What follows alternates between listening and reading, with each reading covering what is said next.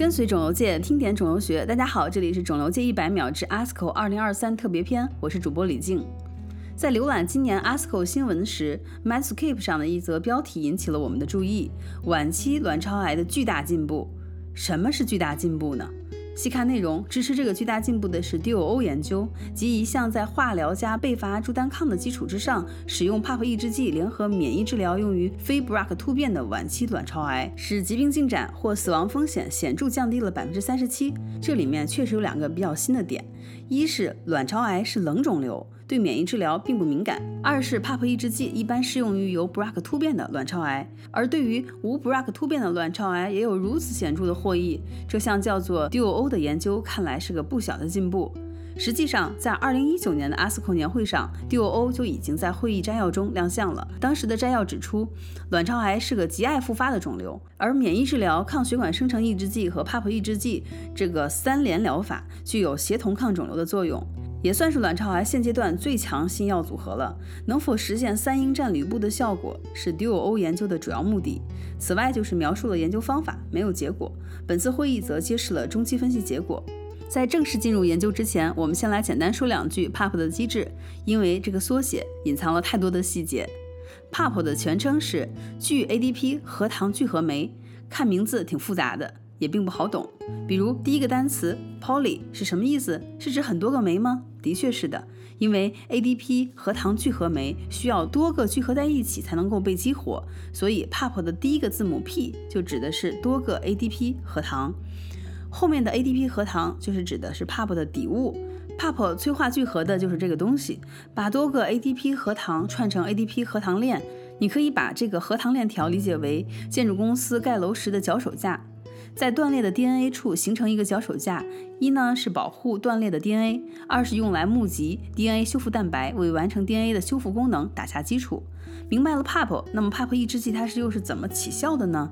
前面说了 PAP 是修复损伤和断裂的 DNA，那么这个时候如果有 PAP 抑制剂，就会把 PAP 和受损的 DNA 分离，导致 DNA 修复停滞。卡壳之后，DNA 总这么断着也不行啊，于是细胞内部就开启了同源重组修复，简称 HR 二来解决 PAP 罢工的问题。HR2 这个团队啊，它有几个核心骨干，打头阵的就是 BRCA。就是我们常说的乳腺癌易感基因蛋白。如果这个时候有 BRCA 蛋白表达正常，细胞就恢复修复 DNA，继续存活。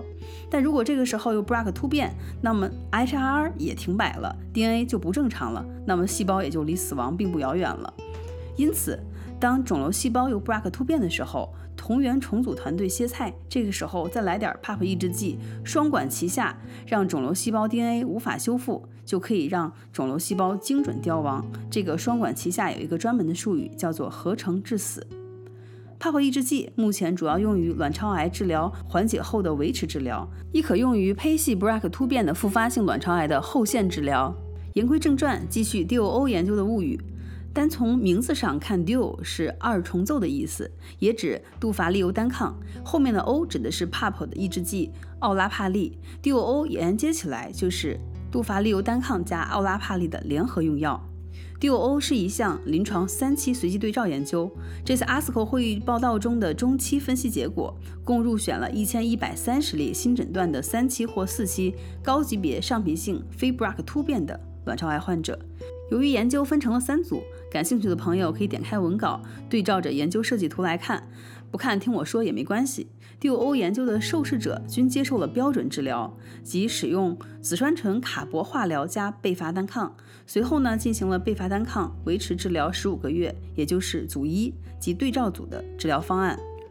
对第二组和第三组的患者，在初始化疗阶段均添加了杜伐利尤单抗的联合化疗，并在后续的维持治疗方案中继续使用二十四个月。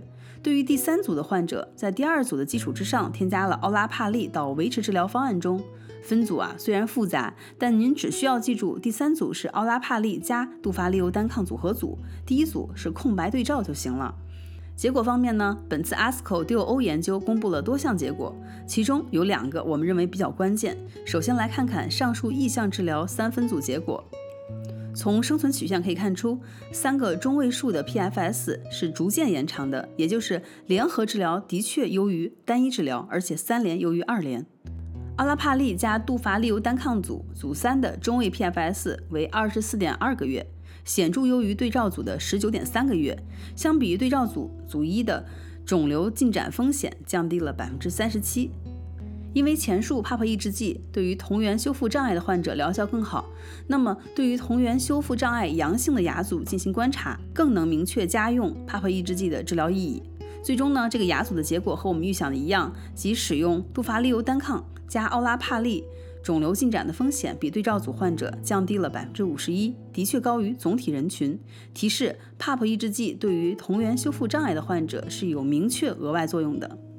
在安全性方面，约有百分之九十的患者完成了治疗方案，三组报告的不良反应率分别是百分之三十四、百分之四十三和百分之三十九。最常见的是中性粒细胞减少症，三组间发生率差别不大。最后聊聊我们对于 DOO 研究的一些看法。记得我去年在采访吴晓华教授时，他提及卵巢癌有几个百分之七十，其中一个百分之七十就是指百分之七十的患者会在术后复发，所以卵巢癌的维持治疗就显得非常重要。但由于手段相对有限，所以 DOO 研究带来的综合疗法把能用的都用上了，应该来说是代表了目前肿瘤界卵巢癌治疗的金字塔尖了。三英确实战胜了里布，而且这里取得的进步可谓是巨大。这对于晚期卵巢癌患者来说，无疑是一个福音，特别是那些有同源重组修复障碍的患者。此外，吴老师还提及，中国卵巢癌患者中有将近百分之二十八的患者是有 BRCA 突变的，也就是说，有超过百分之七十的卵巢癌它并不含有 BRCA 突变。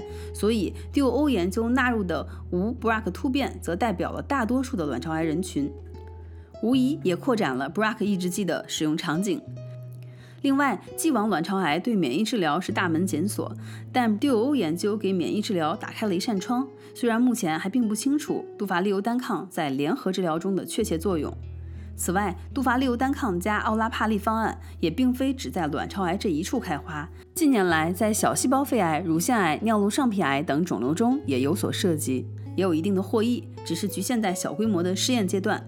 本期 ASCO 特别篇就到这里了。感谢吴小华老师对本栏目的大力支持，我是李静，感谢您的收听，我们下期见。